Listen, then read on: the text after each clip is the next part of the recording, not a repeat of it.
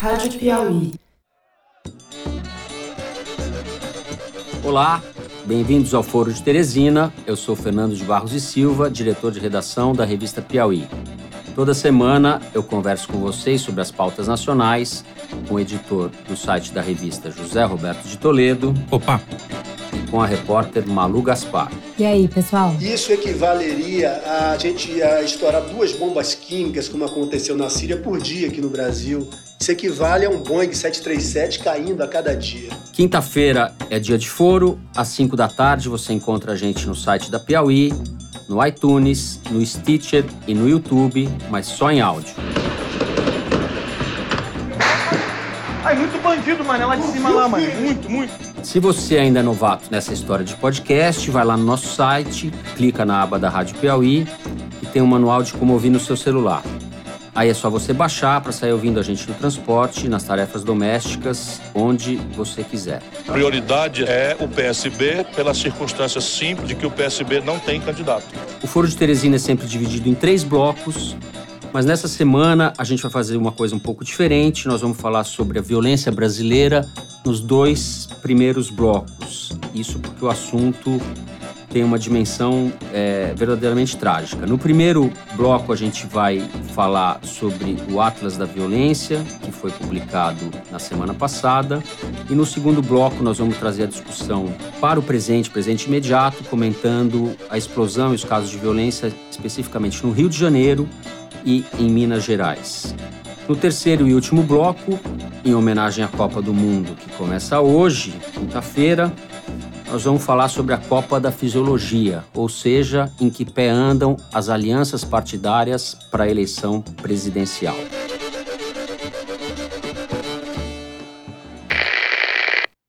Bem, na última semana é, foi publicado o Atlas da Violência de 2018, que é uma produção do IPEA, o Instituto de Pesquisa Econômica Aplicada do Governo Federal, em parceria com o Fórum Brasileiro de Segurança Pública.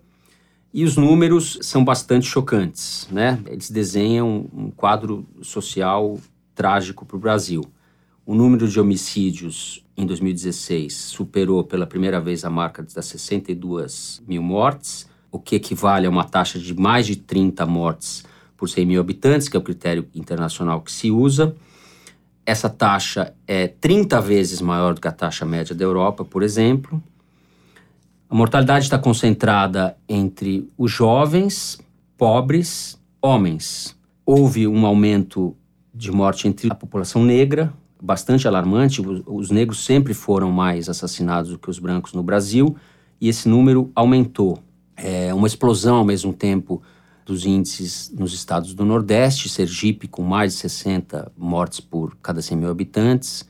Para onde quer que se olhe, é um quadro bastante desolador e contraria um pouco a ideia de que, por pior que o Brasil seja, ou por mais que o país ande de lado, os indicadores sociais costumam melhorar. A mortalidade infantil, se pegar dos anos 90 até hoje, melhora, o acesso à escola melhora.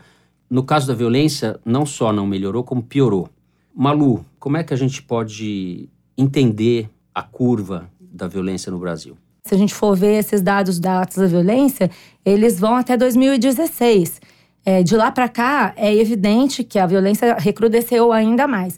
Então, uhum. primeira constatação é: esse modelo baseado em polícia que não previne, que muitas vezes mata, isso é um dado importante do Atlas da Violência. A violência policial cresce, as mortes provocadas pela polícia crescem. Então, é claro que a gente tem que abandonar essa prática que, obviamente, isso não está funcionando. Está, pelo contrário, alimentando um ciclo de violência que só se agrava e a segunda coisa, terminando de ler o Atlas, a parte da sensação de desalento é que é visível que existem boas práticas no mundo inteiro, mas quando você termina de ler, você fala: bom, então o que está faltando são lideranças, autoridades e políticas públicas organizadas. E isso me preocupa muito, porque nós estamos diante de um cenário eleitoral em que os candidatos estão discutindo a questão da segurança da forma mais rasteira possível. Dá arma, não dá arma. Intervém militarmente, não intervém. Quer dizer, acho que a discussão fica evidente aqui que é muito mais complexa. Você tem grupos de risco, você tem uma prática policial desorganizada. E embora todo mundo saiba qual é a solução, os candidatos não estão atacando isso, a discussão na opinião pública é rasteira, então a tendência é que as coisas uhum. continuem piorando, né? Isso é. é muito preocupante. Toledo, mesmo nos anos de prosperidade, principalmente nos anos Lula, mas a gente pode de relativa estabilidade com o Fernando Henrique, a violência ela não se amenizou, né? Pelo contrário, ela recrudesceu. Como é que a gente explica isso e explica especificamente o fenômeno de São Paulo, onde houve uma queda bastante significativa do número de homicídios e a explosão no Nordeste? Você tem uma reflexão aí, você há bastante tempo acompanha esse, esse assunto. É, em outra vida, eu acompanhava essa questão do, do homicídio em outra vida, explica é. aí pra gente. Trabalhava em jornal, essa Na coisa outra decadente.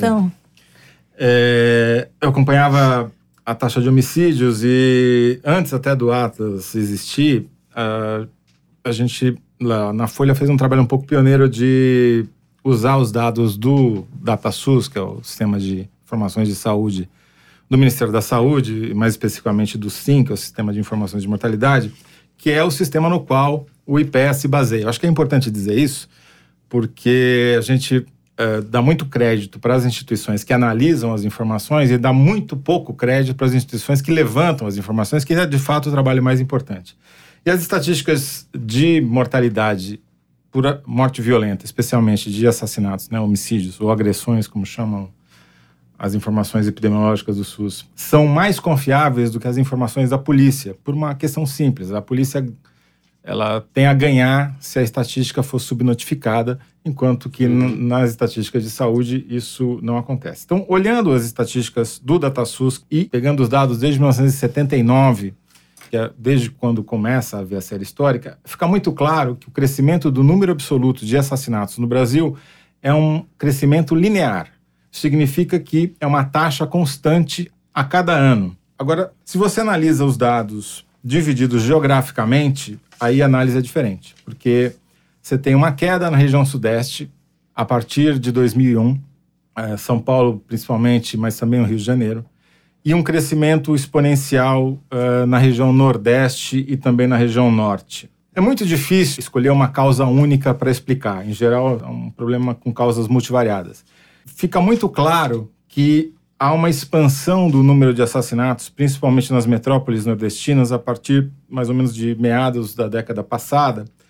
E tem muita gente que atribui isso ao aumento da renda no, nesses locais, que fez com que a população deixasse de consumir exclusivamente para sobrevivência e passasse a ter opções de como gastar o dinheiro.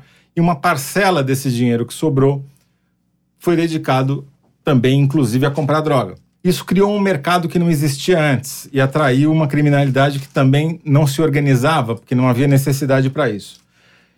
Essa criminalidade é, em disputa desse novo mercado gerou uma onda de violência e uma onda de vingança que é muito comum e parecida com o que acontecia em São Paulo até os anos 90. Esse ciclo da vingança foi encerrado em São Paulo com o monopólio do crime pelo PCC, que criou um tribunal próprio que pune capitalmente quem descumprir suas regras, e aí as mortes entre bandidos diminuiu muito, o que ajudou a derrubar as estatísticas de mortalidade no estado. Só vou dar um número, prometo que é o único.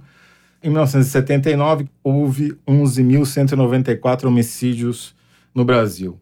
Em 2016, sem levar em conta as mortes por policiais, foram 61 mil 143, ou seja, acrescemos 50, 50 mil, mil por ano. É impressionante. E uma das coisas que mais me choca nesse levantamento é a desproporção entre vítimas negras e vítimas brancas.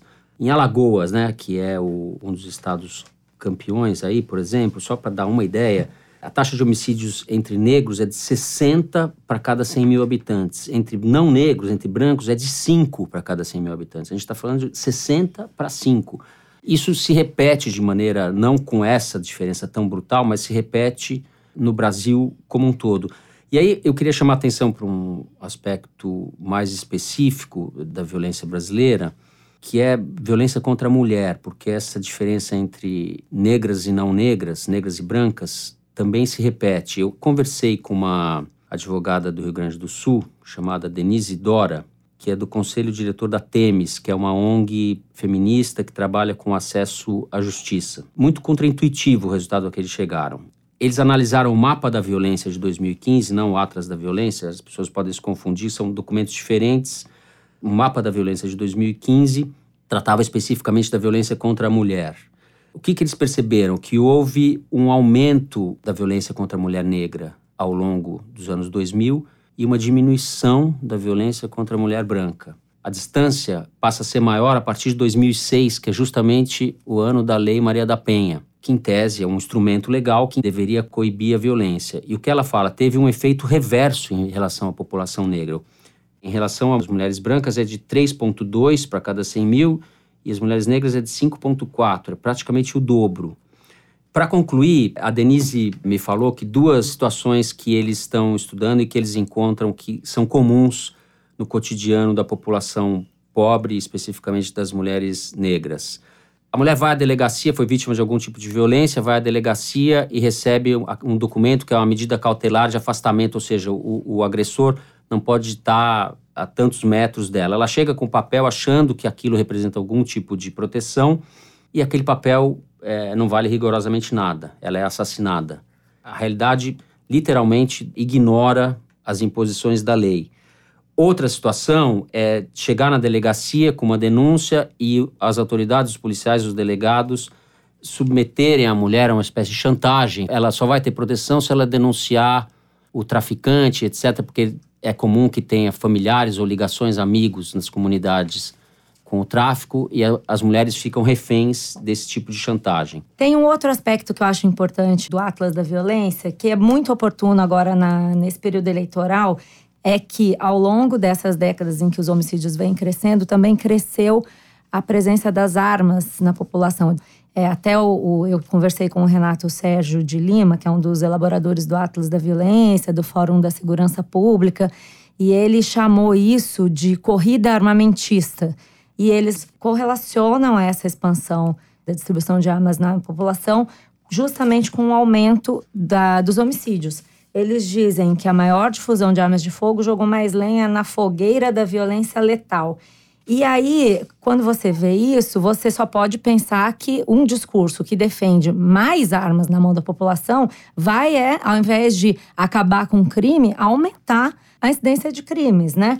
um dado que é muito falado pelas pessoas que defendem o aumento no porte de armas é que hoje ter arma é muito difícil e que existe uma restrição muito grande. Mas eu achei aqui um levantamento feito pelo Correio Brasiliense em março passado, com base na Lei de Acesso à Informação.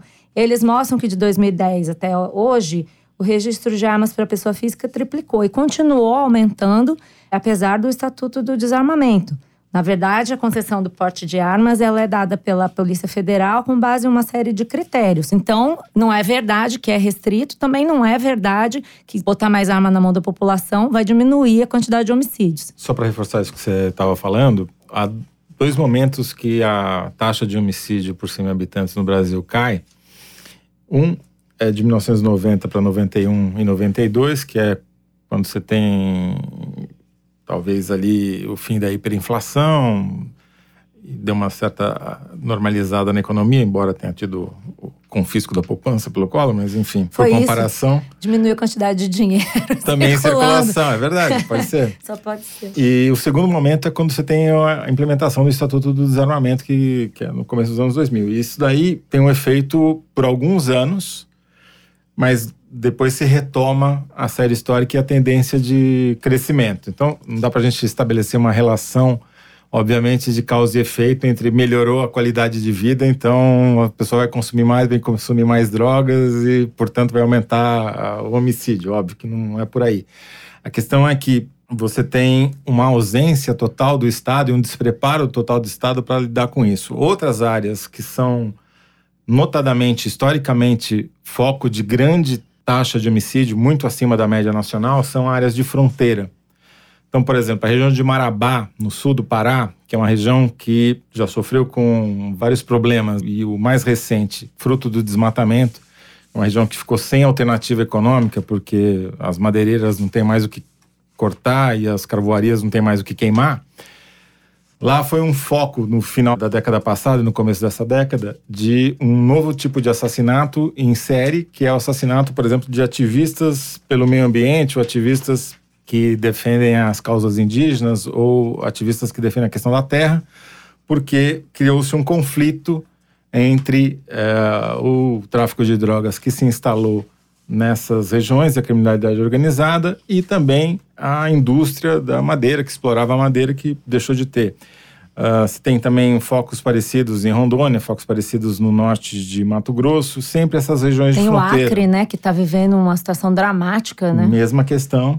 Justamente e pela falta de controle né, da situação nas fronteiras. O, a fronteira do Brasil com o Paraguai, que durante muitos anos foi um foco de altíssimas taxas de homicídio na região de Mato Grosso do Sul, fronteira com o Paraguai, ou do, do Paraná também na fronteira com o Paraguai, tiveram uma queda recentemente significativa, porque também lá estabeleceu-se a paz do PCC, que dominou toda a região e acabou com os conflitos. Uma coisa que o pessoal do, do Atlas me falou, o Renato Sérgio falou, também conversei com o Bruno Paes Manso, que é do Núcleo de Estudos da Violência, eles relacionam também esse aumento da violência no Norte e no Nordeste a justamente a expansão do PCC, né? Acho que isso era importante a gente falar, porque essa pax monopolista que eles chamam, que no fundo é o, o, domínio tão grande do PCC sobre o crime que nem interessa mais patrocinar homicídios, episódios de violência, porque isso atrapalha a atividade do tráfico.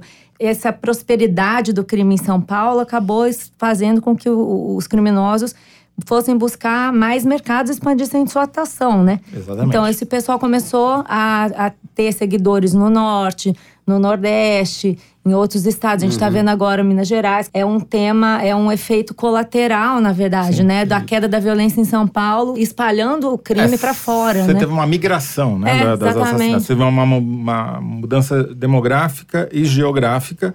O estado que registrou o maior crescimento absoluto, comparando o número de assassinatos nos últimos 30 anos foi o Rio Grande do Norte, que é onde se tem uma situação carcerária dramática e uma guerra entre facções, uhum. onde o PCC uhum. desempenha um papel importante. Uhum. Bem, esse dado da violência, para mim, é muito definidor do tipo de sociedade que a gente gerou.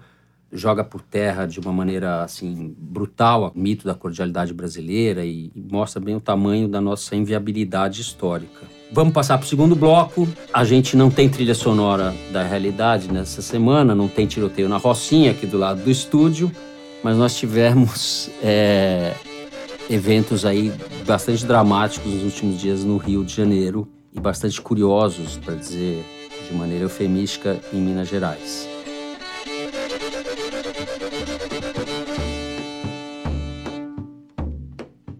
Só para recapitular, na sexta-feira da semana passada, nós tivemos um tiroteio no bairro da Urca, onde fica o bondinho do Pão de Açúcar.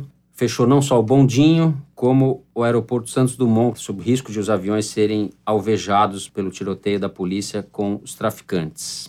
Chamou muita atenção porque é na Zona Sul, é numa região cartão postal da cidade, para falar um clichê, etc, etc. Nós sabemos que esse problema existe de forma muito mais cotidiana e dramática em bairros que estão fora dos cartões postais. Na segunda-feira, o Complexo da Maré, na beira da Avenida Brasil, acordou sob forte tiroteio, um helicóptero da polícia atirando para baixo.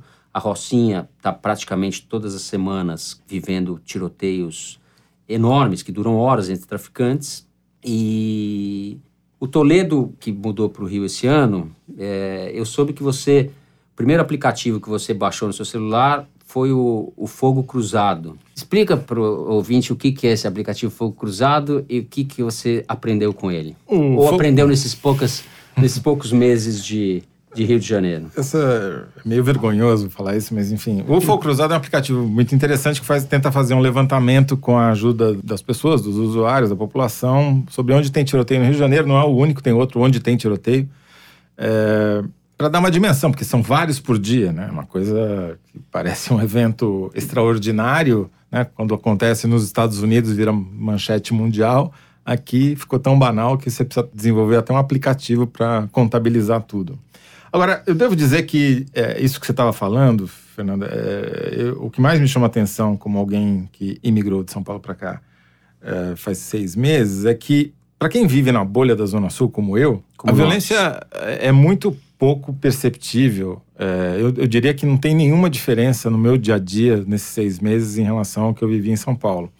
Obviamente, esse é um drama da população pobre, da, da população negra e da população que vive nas comunidades onde não tem presença do Estado, onde quem manda é o crime organizado. Mesmo esse evento da URCA foi uma guerra entre facções, entre dois morros do outro lado do, do morro, né, Morro do Chapéu Mangueira e é, o Morro da Babilônia, um, uma facção tentando desalojar a outra.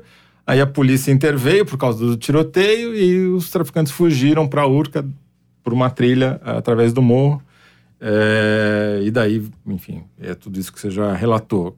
Paralelamente, você está tendo em Minas Gerais uma epidemia de incendiar ônibus. Epidemia de incendiar ônibus e de explosão de caixas eletrônicos. Também. Parece que o PCC resolveu brincar em Minas, é isso? É, está claramente numa política expansionista. É, é o PCC? Tudo indica que sim, é, embora as autoridades se neguem a nominar a facção criminosa. Mas é aquela facção de São Paulo. É, aquela facção, como, como se tivesse se duas. fizesse desaparecer a facção. Não, só, só tem ajudado a facção. É. Na verdade, essa política estúpida de não falar o nome dela não é propaganda, é o contrário. Você tem um, um manto de como se nada tivesse acontecendo. E você tem uma expansão de uma facção gigantesca no Brasil tomando conta. Por que caixa eletrônico? Além do fato de ter dinheiro lá dentro. É. Mas por quê? então, a gente está até investigando uma história aqui no Rio de Janeiro, deve se transformar numa reportagem nos próximos dias, de que, uh, por exemplo, aqui no estado do Rio houve uma explosão do número de, de ataques com bomba, com explosivos a caixas eletrônicos nos últimos dois anos. Triplicou o número. A explicação que o, o, Tiago, que é o repórter que está fazendo essa história, apurou é que com a chegada do PCC ao Rio também, fazendo aliança com outras facções, se desestabilizou o tráfico na cidade, aumentou o risco para os traficantes que entregam a droga no atacado e eles pararam de financiar os traficantes no varejo, o que significa que eles não aceitam mais receber o dinheiro só depois que a droga é vendida para o consumidor final. Eles querem receber antecipado. Quem está financiando essa compra da droga são os caixas eletrônicos que estão sendo explodidos para pegar o dinheiro para pagar o traficante do, do atacado. E tem um dado que é absolutamente surpreendente para mim, que parece que o PCC desenvolveu uma tecnologia de conseguir explodir os caixas eletrônicos com uma quantidade X de explosivo que não detona um mecanismo interno que tem nos caixas. Aquela que tinta, né? A, aquela tinta cor-de-rosa. Pinta já, todo, o dinheiro. Exatamente, que pinta o dinheiro. Eles conseguiram fazer de um jeito que ele explode o suficiente para que você consiga extrair as notas, mas que esse dispositivo não é acionado. O curioso é que há uma difusão cultural dessa técnica, porque o, os criminosos que vêm de outras cidades, no caso aí do PCC, precisam de parceiros locais para saber quando tem dinheiro onde. Então eles incorporam bandidos locais e acabam transferindo essa tecnologia para os locais, e daí a coisa vai se expandindo independentemente do PCC. Mas esse, esse caso em Minas parece ser mesmo uma tentativa de intimidar as autoridades para tentar estabelecer uh, o seu poderio também no estado vizinho de Minas Gerais, como já vem fazendo no Rio, que é assustador. Né? É o partido que mais cresce no Brasil. Ainda sobre o Rio de Janeiro, o próprio Fogo Cruzado diz que nos três meses de intervenção militar, os tiroteios aumentaram em torno de 25% na região metropolitana da cidade, ou seja... Isso é uma evidência maior de que a intervenção militar fracassou, né? Porque a grande ideia por trás da intervenção militar era ocupar um espaço de autoridade que havia sido deixado pelo completo desmantelamento da máquina é, estatal no Rio de Janeiro. O governo desmoronou com a Lava Jato e com a crise financeira. E esse crescimento no número de tiroteios, ele demonstra que, ao contrário do que a gente imaginava, ninguém ficou com medo dos militares. As facções criminosas estão aproveitando a falta de autoridade para se digladiar por territórios, por mercados de drogas. E nisso quem está sofrendo é a população, né? E aí a resposta que está sendo dada é, uma, é a pior resposta possível, que é entrar no, nos lugares e sair atirando. O que só tira a uhum. credibilidade das forças da própria intervenção, né? Para completar, três meses do assassinato da Marielle. Total É, falta de capacidade gerencial do, do- da força policial, porque a polícia não tá aí só para atirar. A polícia tá aí para resolver crime, para investigar, e, e eles não conseguem fazer um mínimo, né? Eu, intuitivamente, eh, acho que na periferia, nos lugares onde o exército está atuando, sem sucesso nenhum, a imagem deve ter deteriorado muito. Na Zona Sul, tem aqueles soldados do exército com umas armas de guerra suando. Coitados, porque é uma Tirando selfie tá- com turista. É, é, é uma coisa meio patética. arma de guerra e com colete à prova de balas. É E nada é um apropriado quadro, pro clima. Eles compõem um quadro de normalidade com absurdo, ou de tolerável no intolerável, eu acho assim, uma que no situação que vai se normalizando no Rio. Eles escolheram duas ou três eh, comunidades para atuar e nos outros lugares a, a intervenção ela é simplesmente inexistente. Por isso que fica uma terra de faroeste e as pessoas devem se sentir ama- eh, abandonadas mais ainda do que já estavam, né? Quando você vê o que aconteceu na Maré essa semana, passar em cima um helicóptero atirando para baixo contra os caras que de baixo atiravam para cima. Se você é uma dona de casa, se você tá saindo para o trabalho, ou você tá fazendo qualquer coisa do tipo e começa esse tiroteio, pelo amor de Deus, se fosse na Zona Sul, isso não teria acontecido. Seria uma coisa impensável, seria um escândalo de grandes proporções. Mas como é na maré, tudo bem sair um helicóptero atirando para baixo. Eu acho que está havendo também um torpor das pessoas em relação à criminalidade no Rio, né? Esse caso da Urca, segundo o depoimento de um dos traficantes que sobreviveu à perseguição no mato, a polícia desarmou eles, atirou na cabeça deles e jogou eles no mar. E depois, quando recuperou os corpos, fez uma perícia dizendo que não houve execução e sabe, sei lá, e tudo bem, né? E ao invés. Acho que tem coisas mínimas de civilização. Você matou o bandido e jogou o bandido no mar e acabou. Como se ninguém tivesse direito a nem a ver o corpo do. E- sabe? É uma coisa assim, fora acabou- de qualquer. qualquer... Isso é muito importante que você falou, Malu, porque tem um outro dado que a gente precisa também botar um grão de sal em todas as estatísticas sobre homicídio no Brasil, porque é uma subnotificação.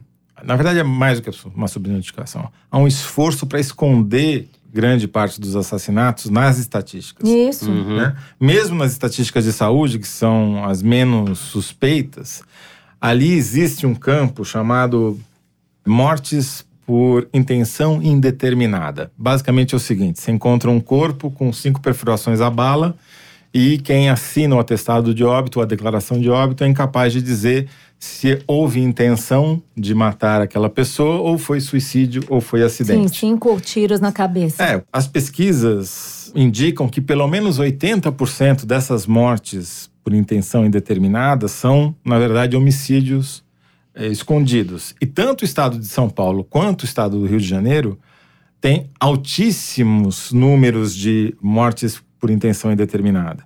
Então, muito provavelmente, eh, a nossa estatística de homicídio é muito maior, a real é muito maior do que essa que está divulgada, mesmo essa escandalosa que saiu no, Uma coisa comum que acontece é o médico se sentir ameaçado e não registrar o que ele deveria registrar, que é isso que você falou, a causa houve intenção ou não houve. O médico do Miguel Couto, de um hospital lá na Zona Oeste, não vai registrar que houve porque ele sabe que ele vai ser cobrado pelo próprio policial depois, né? Existe um medo generalizado de dar uma informação que depois vai cair na conta dele, vamos dizer assim, do médico do- da pessoa que recebe o corpo, né?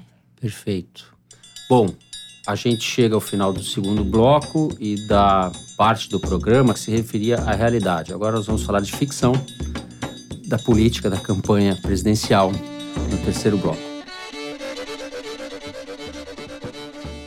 Saímos do terreno dos dados e da violência para o terreno das especulações e alguma apuração, né, Malu? A gente vai Alguma. falar sobre as alianças partidárias, o comércio entre os partidos para apoiar este ou aquele candidato. Existem algumas definições importantes que vão ser tomadas nas próximas semanas. A tendência, pelo que eu apurei, e a Malu não sei se vai na mesma linha, é que o Ciro Gomes leve o PSB. Isso.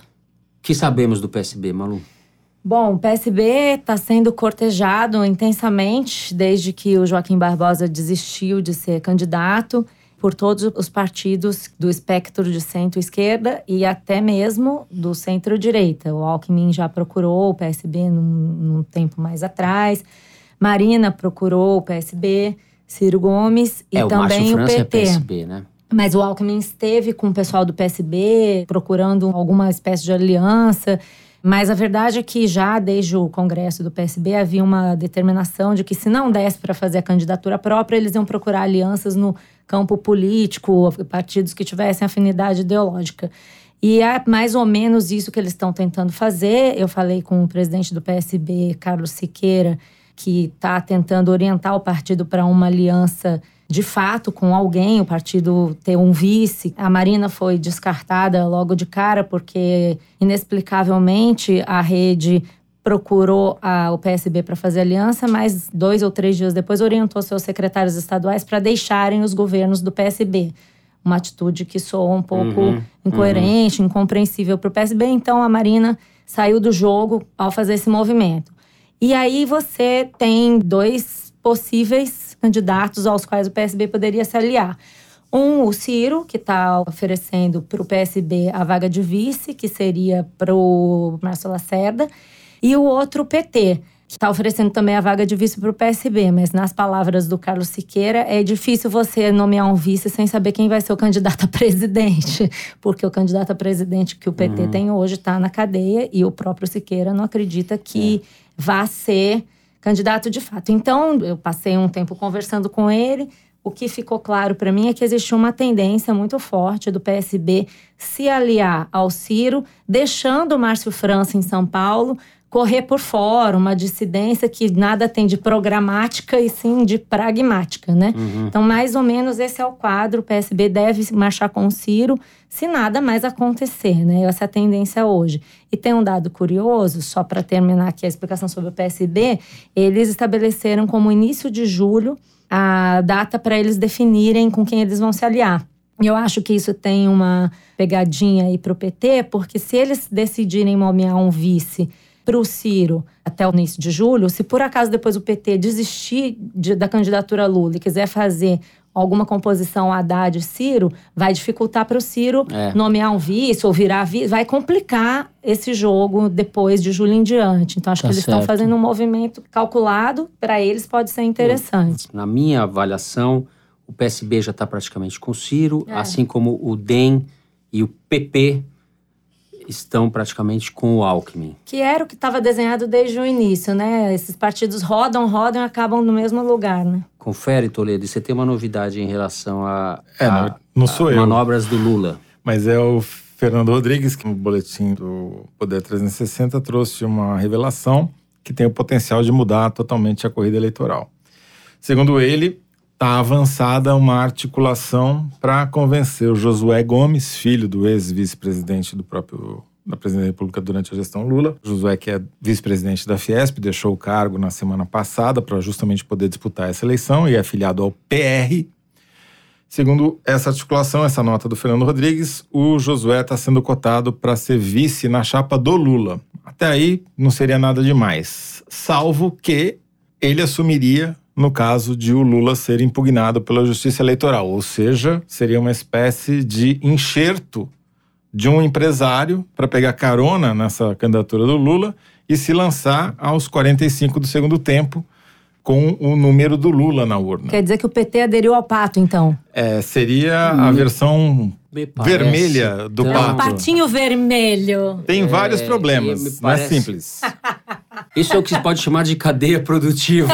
Ainda não sei se vai ser produtiva, porque você tem três é o Lula problemas. dando pirueta de dentro da cadeia, tentando. Mas, isso vai se enrolar. É mas, uma manobra. Mas é uma manobra interessante, porque veja bem. Bom, é... nós estamos falando sobre ela aqui, né? Sim. Pelo menos esse objetivo ele atingiu, fazer com que as pessoas falassem a respeito. O Josué precisa acreditar que o PT vai entregar. Não é pouca coisa. Não né? vai. será que o, PT, PT vai precisa... topar o pato? Também vai pagar o, PT, o pato? O PT precisa também ser convencido pelo Lula. Agora, é. é uma ideia do Lula. Se o Lula tem conseguido impor suas decisões ao partido até agora, talvez consiga impor essa também. Eu queria falar um pouco da campanha do Alckmin. O Alckmin, como a gente sabe, está numa situação desconfortável, né? com 7% e tal.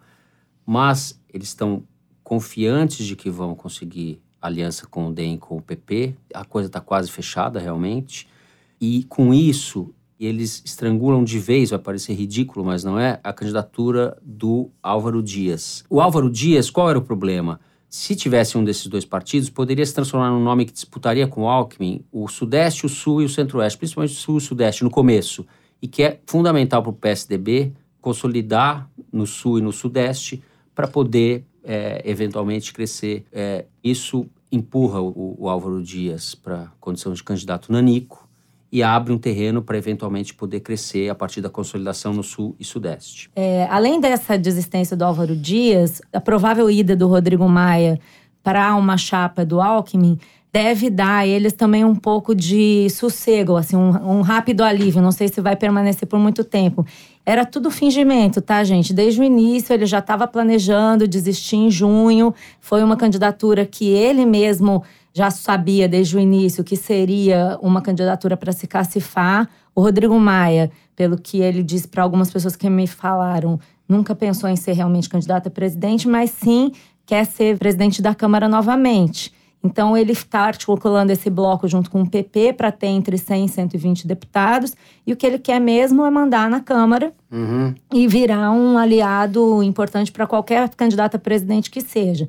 Então, teve sua função ficar aí circulando como candidato a presidente, mas desde o início existia essa data de junho para ele desistir da candidatura e aderir a alguém que já era ele é um provavelmente o Alckmin. Né? ele, é, ele faz esse jogo do varejão, do centrão. Isso aí já estava previsto. Então, quer dizer, agora o Alckmin pelo menos fala: ah, tá bom, agora eu vou ter sossego com esse cara aqui e vou pensar em outras estratégias. Mas no fundo, entre eles ali, esses grandes caciques, isso aí já estava tudo combinado. O Malu, eu, como a gente concordou discordou muito esse programa. Vai discordar de eu, mim. Vou, eu tenho que discordar alguma coisa. Eu acho que o, que o Rodrigo Maia, em algum momento, quis ser candidato.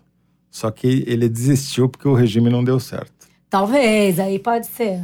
É o regime, não é o regime político, é o regime, do, é o regime das calorias. Sim, exatamente. É, ele, andou, tava, andou, ele, tá, ele começou, ensaiou, mas não funcionou. Tá. E a minha solidariedade Agora, como gordinho também, minha solidariedade tá, ao colega. Tá, eu voto em você. Em relação a Ciro Gomes, ninguém sabe qual o impacto a candidatura do PT, na hora que ela se anunciar ou se oficializar, vai ter sobre a performance do Ciro Gomes. Eu não Mas vejo... o eleitor que está viúvo do Lula, uma Mas parte está tá para o Ciro, Ciro Gomes, uma parte. Muito pequena. Mas pode ir. Ou pode ir para Bolsonaro até, né? É.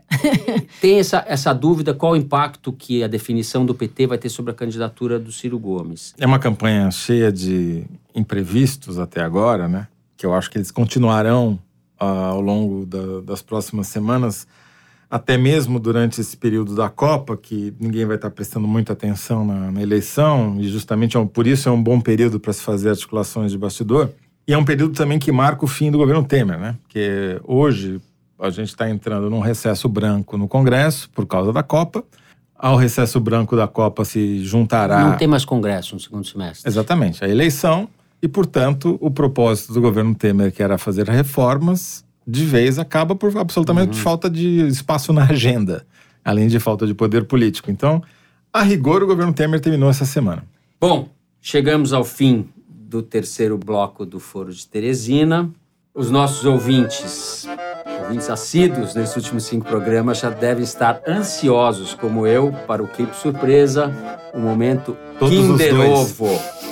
O Kinder Ovo é o seguinte: a produção recorta um trechinho de áudio de algum acontecimento da última semana, pode ser uma fofoca, um burburinho, uma linha cruzada Qualquer barulho, não qualquer barulho, Paulinho. Pelo Quase de qualquer Deus. barulho. Tá valendo, o que importa é a surpresa. A gente só descobre o que é depois de ouvir. Felipe, manda bala.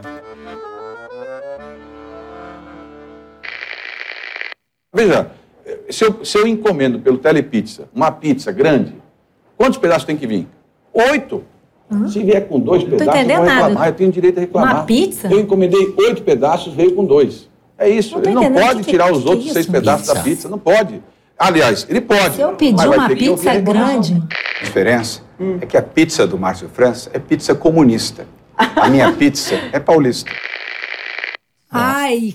Ai, meu Deus do céu, coitado momento da matemática. Procon, momento Procon da política brasileira. É, o tamanho da pizza tem Gente, a ver essa briga tá muito engraçada, né? É o Márcio França e o Dória, não é isso? Eles estão demais. E acabaram de proibir o humor, né? O TSE proibiu o humor. Como é que vai ficar o Márcio França vetar, e o João vai Dória? Ter que vetar. Não Esse pode, trecho não vai poder ir ao ar, Eles né? precisam botar os advogados dele para acabar com ele. E depois para acabar com nos isso. portugueses, Só pra localizar o ouvinte. E a pizza comunista, o que, que tem a ver com isso? A Malu e o Toledo se entusiasmaram aqui que a produção está me avisando agora. Isso é um trecho, dois trechos da, das sabatinas promovidas pela Folha UOL SBT.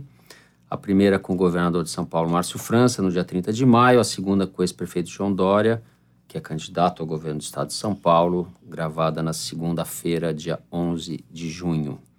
Eu tenho dificuldade até de comentar o João Dória, porque esse negócio de, de pizza comunista é de uma tal infâmia, uma infantilização da política. É, é um grau é de. É sem graça. É um grau de. Ah, mas é, eu ia. Olha, ele é. Achei realmente é tão infame, é tão bobo que você dá. Bolsonaro gourmet.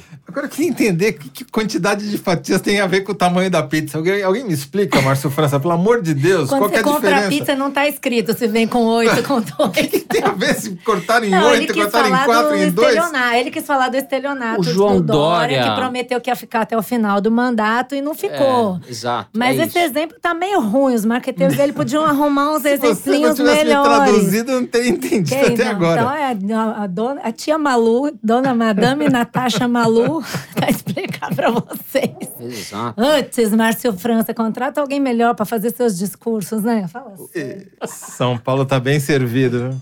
O Foro de Teresina dessa semana fica por aqui. Toda quinta-feira, a partir das 5 da tarde, você bate esse papo com a gente no site da Piauí e também nos podcasts do iTunes, do Stitcher e no YouTube, só em áudio, porque aqui é a rádio, a Rádio Piauí. Tudo isso explicadinho no nosso site, baixar no celular e carrega o foro por aí. Na próxima segunda-feira, a partir das 5 da manhã, isso mesmo, 5 da manhã, você pode ouvir o segundo episódio do Maria Vai com as Outras. Dessa vez, a Branca Viana, que apresenta o programa, conversa com uma bióloga brasileira que dá aula nos Estados Unidos e com uma moça que ganhou sete vezes a Olimpíada de Matemática. Eu, que tenho meus contatos, corrompi a diretora, consegui o um episódio no Mercado Negro e posso dizer para vocês está excelente. Assinem o Maria Vai com as Outras para não perder nenhum episódio. Em breve, a gente tem mais novidades na Rádio Piauí. Fiquem ligados, é só o começo. O Foro de Teresina é dirigido pela Paula Scarpim, com produção da Luísa Miguez e do Luiz de Massa. Nós gravamos no estúdio da Rádio Batuta, no Instituto Moreira Salles. A edição é do Felipe de Castro e a finalização e a mixagem é do João Jabassi. Nossa música tema é composta e tocada pelos piauenses Vânia Salles e Beto Boreno. Eu sou Fernando de Barros e Silva e me acompanharam nesse papo José Roberto de Toledo. Tchau. E a Malu Gaspar. Valeu, povo. Até a próxima. Valeu, gente. Até a semana que vem, em plena Copa.